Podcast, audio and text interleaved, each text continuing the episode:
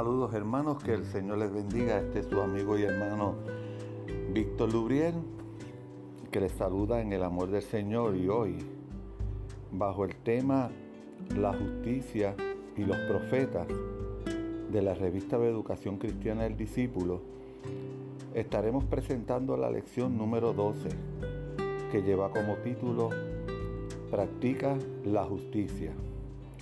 Pero antes de comenzar, vayamos en oración. Padre Santo y Padre Bueno, te damos gracias porque nos regalas un día más. Nos das la bendición y la misericordia tuya. Te pedimos en este momento que tú abras nuestro entendimiento para prepararnos y educarnos en tu palabra, para conocer cuál es tu plan divino y cuál es tu voluntad, para así, Padre Santo, seguir y servirte en el nombre de Jesús. Amén y amén. Vamos a una pequeña introducción y luego daremos un vistazo a la lección. En el libro de, Proverbios, en el capítulo 2, versículos del 7 al 9, dice de la siguiente manera, el Señor provee la sana sabiduría a los rectos.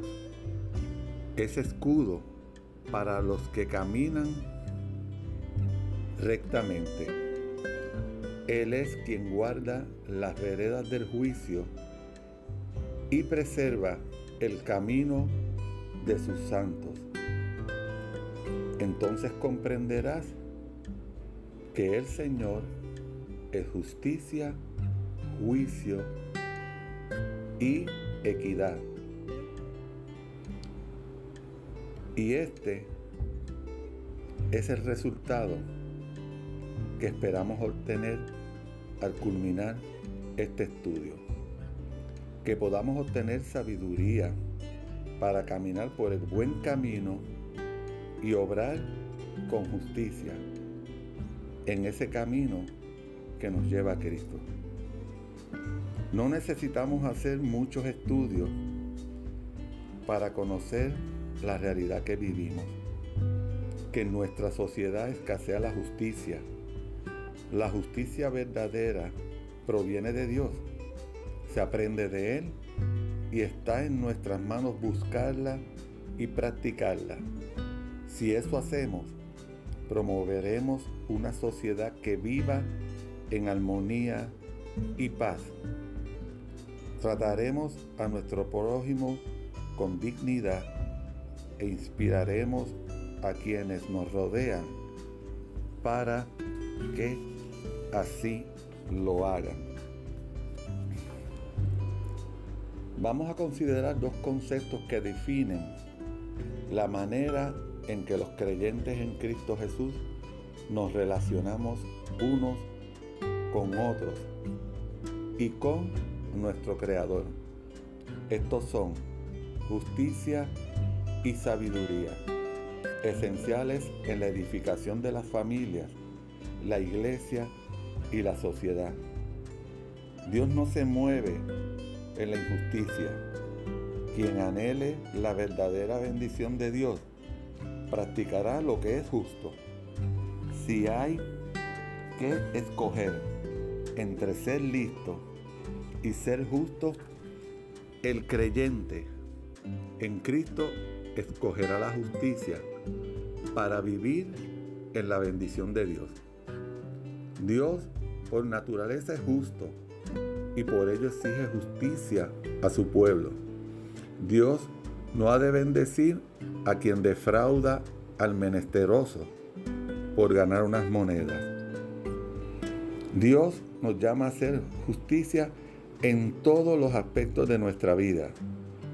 Dios pide que seamos santos porque Él es santo. Y esto comienza en el hogar y en nuestras propias vidas. No se puede ser justo en lo grande cuando no se cultiva la justicia en las cosas pequeñas de la vida. Como hijos de Dios, esto debe ser parte de nuestro carácter y nuestra forma de ser. El Dios verdadero hace reclamos en nuestra conducta para alcanzar una vida justa y buena para todos, especialmente para los más vulnerables. No se puede ser injusto y esperar que el Dios Santo, que todo lo ve, acepte nuestra adoración, cuando la totalidad de nuestra vida es un quehacer justo, santo, agradable a Dios, entonces el culto a Dios es aceptable.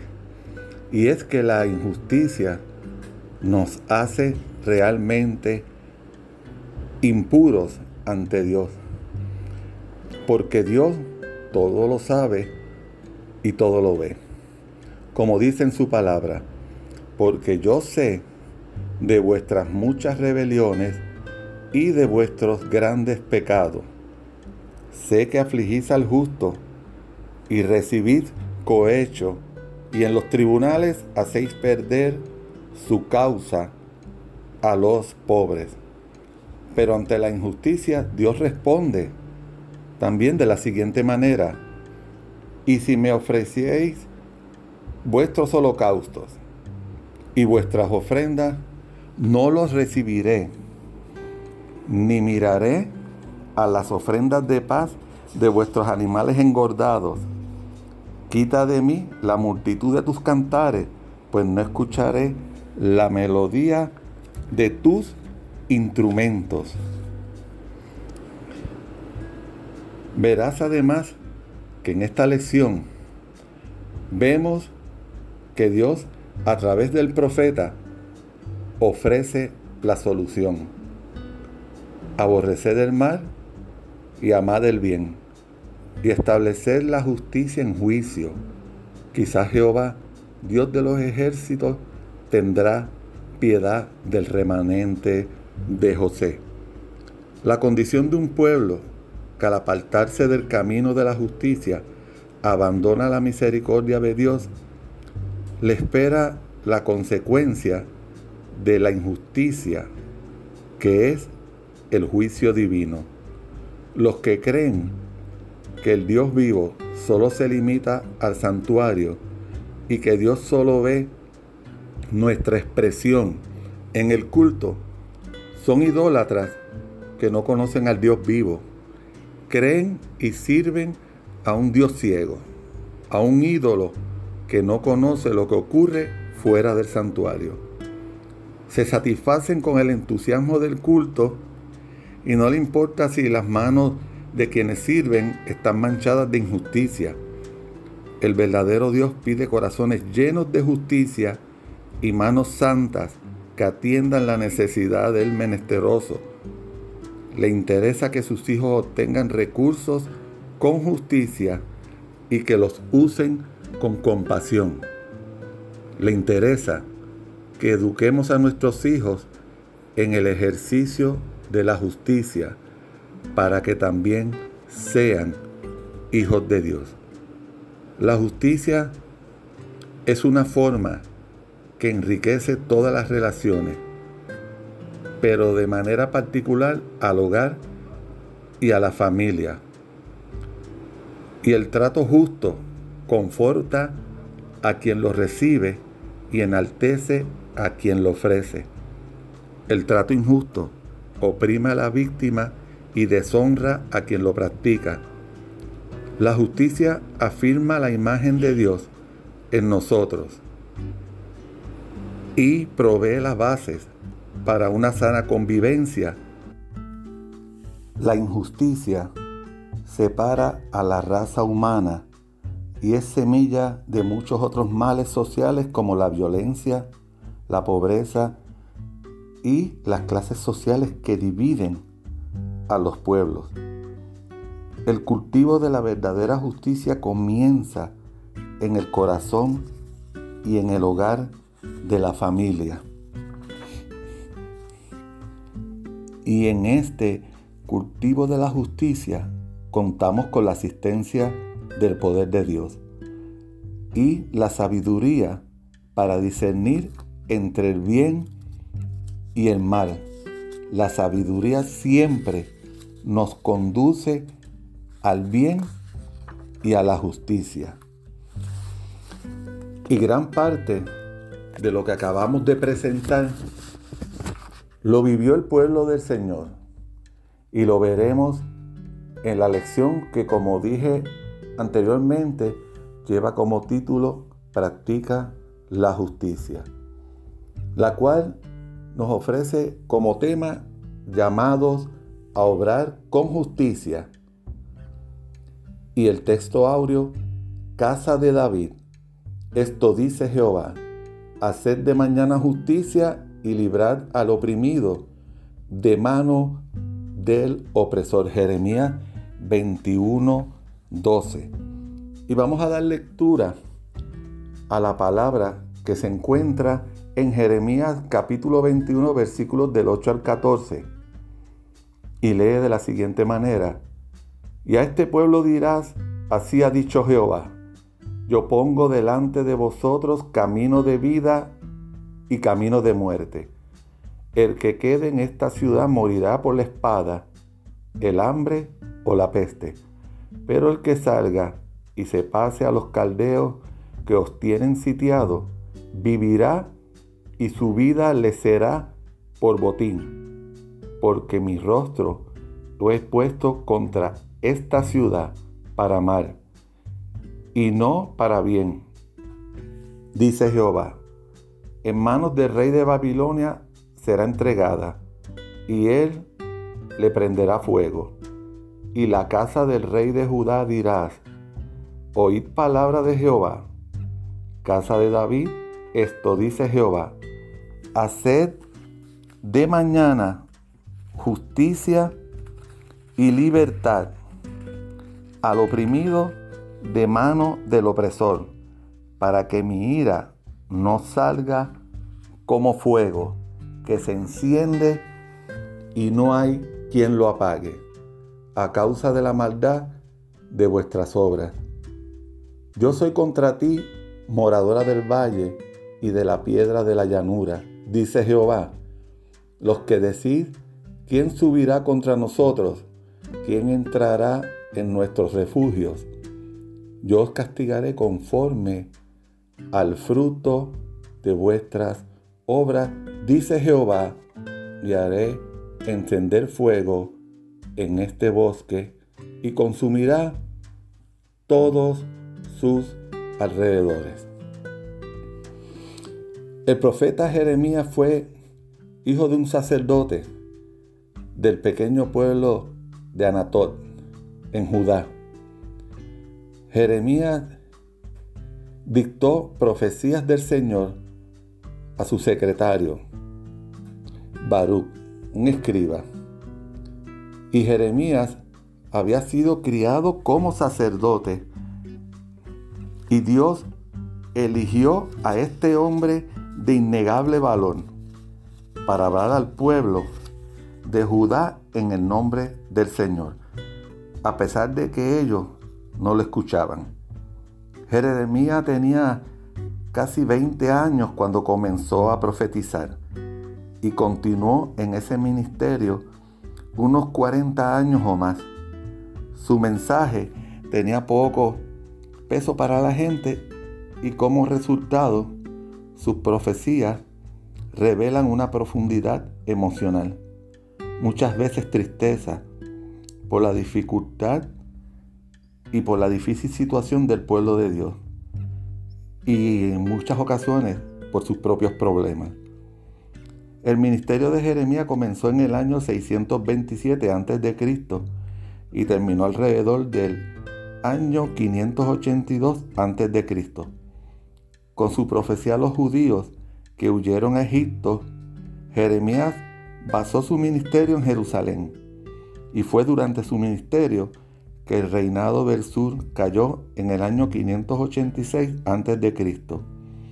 por sus conquistadores la nación de Babilonia. Jeremías se encontró dirigiéndose a una nación que se precipitaba hacia el juicio de Dios pero en lugar de responder con humildad y arrepentimiento, el pueblo de Judá vivía principalmente para sí mismo, sin tener en cuenta los mandamientos del Señor y el creciente peligro que resultaba su desobediencia. Fueron urgentes llamados para que se arrepintieran de sus pecados y evitaran el juicio. Pero este llamado fue lamentablemente ignorado. Judá continuó su decadencia espiritual y fue llevado cautivo a Babilonia. El tema principal de este libro de Jeremías es el juicio. Los primeros 45 capítulos se centran principalmente en el juicio que llega, como consecuencia de su incredulidad y desobediencia. La gracia está presente en estos eventos. ¿Por qué? Porque tuvieron tiempo suficiente para arrepentirse, pues la caída de Jerusalén se produce casi 900 años después del pacto original entre Dios y los, israelitas. Un tiempo tan prolongado que ofrece testimonio de la gran paciencia y misericordia de Dios. El pueblo tuvo toda oportunidad de apartarse de sus costumbres pecaminosas. Jeremías nos ofrece una visión única de la mente y el corazón de uno de los más fieles siervos de Dios. Incluye numerosas declaraciones personales de compromiso emocional, pintando a Jeremías no solo como un profeta traído a escena para entregar el mensaje de Dios, sino como un ser humano que sentía compasión por su pueblo. Jeremías revela mucho sobre sí mismo. Tímido por naturaleza, recibió la seguridad del Señor de que se volvería fuerte y valiente. Puso al descubierto las profundas luchas de su ser más íntimo, haciendo declaraciones sorprendentes sobre sus sentimientos hacia Dios, inclusive se comprometió a pedir reparación contra sus enemigos personales. Práctica que explica el origen de la palabra Jeremías, que se refiere a una denuncia, porque sus frecuentes expresiones de angustia, de espíritu, ha sido llamado debido a esto el profeta llorón.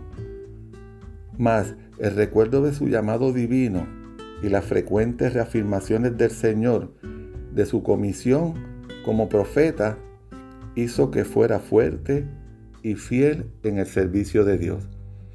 Jeremías nos proporciona una visión más clara del nuevo pacto que Dios intentó hacer con su pueblo una vez que Cristo llegara a la tierra. Este nuevo pacto sería el de restauración para el pueblo de Dios, ya que Él pondría su ley dentro de ellos, en corazones de carne, en lugar de tablas de piedra, en lugar de crear nuestra relación con Dios a través de un lugar fijo como un templo, prometió que su pueblo lo conocería directamente un conocimiento que llega por medio de la persona de su Hijo Jesucristo. Además podemos ver la paciencia de Dios con su pueblo. En el Antiguo Testamento nos recuerda que el Señor siempre ha sido y sigue siendo misericordioso con su pueblo escogido, el cual ignoraba el pacto que hicieron con él durante mayor parte de un milenio sin muerte ni destrucción inmediata. Sin embargo, ahora se veía en confrontación con el rey Nabucodonosor. Y el rey Sedequías envió representantes, incluso un sacerdote, a Jeremías, para que intercediera por ellos ante Dios, con pleno conocimiento de lo que Dios había hecho por su pueblo en tiempos pasados como bien menciona el libro de Jeremías, quizás el Señor haga con nosotros según todas sus maravillas, y aquel se vaya de nosotros. Pero ya era muy tarde. Hoy en día muchas personas podrían decir que algún día entregarán su vida a Cristo, pero siempre no tendrán esa oportunidad. Las palabras que Dios le dio a Jeremías para pronunciar fueron las siguientes. He aquí yo pongo delante de ustedes el camino de la vida y el camino de la muerte. Las mismas que escuchamos en el Nuevo Testamento. Hay un solo camino de vida, que es Jesucristo. Hubo juicio para Israel por su maldad y por haberse apartado de Dios y aceptar a otros dioses. El resultado fue un gran exilio a Babilonia y la destrucción de Jerusalén. Y esta palabra aplica nuestro tiempo porque habrá juicio para cada persona al final de su vida. El apóstol Pablo escribe, pues la ira de Dios se manifiesta desde el cielo contra toda impiedad e injusticia de los hombres que con injusticia detienen la verdad, o sea, serán juzgados. Y esto no solamente a los que practican maldad, sino también a los que practican perversión, recibirán el justo juicio de Dios, sino también quienes se complacen en los que practican tales cosas. Por otra parte, Dios espera de nosotros que hagamos justicia, pero no necesariamente juzgando a otros. Jesús dijo, no juzguen para que no sean juzgados, porque con el juicio con que juzguen serán juzgados, y con la medida con que mida se les medirá. Hacemos justicia primero reconociendo a Dios.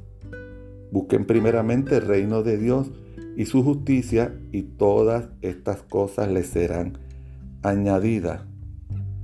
¿Cómo escaparemos del juicio de Dios si practicamos las cosas mencionadas por Pablo en el libro de los Romanos?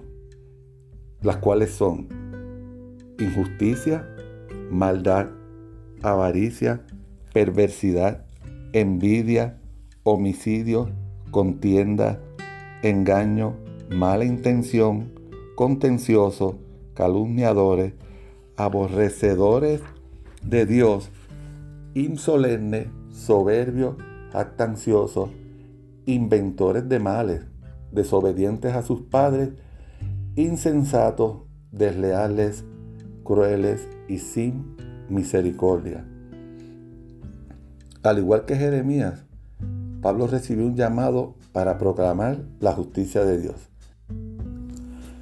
Ese llamado era para todas las naciones, pero en particular a los llamados de Jesucristo.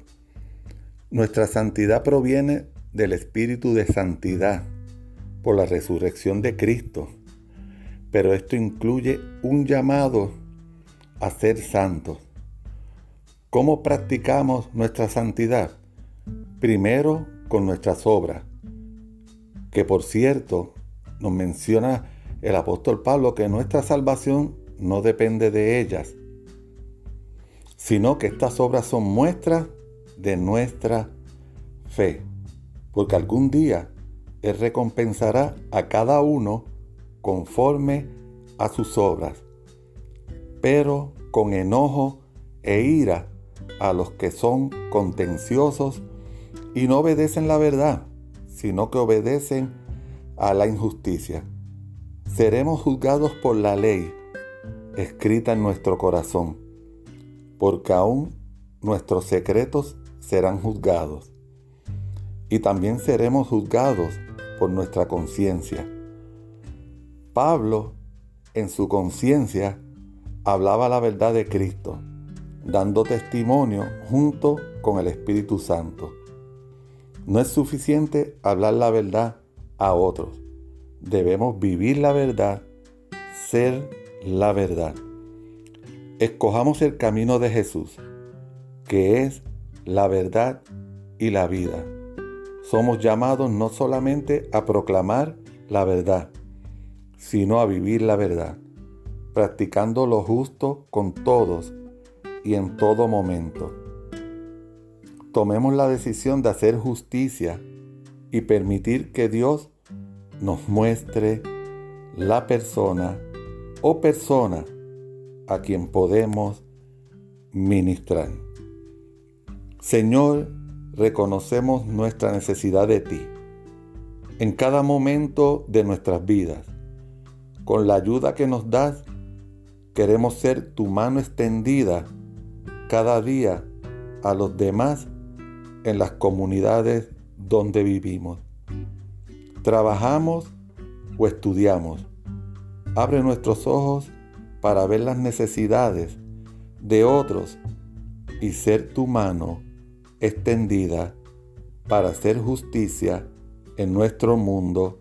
En el nombre de Jesús. Amén y amén. Que el Señor les bendiga.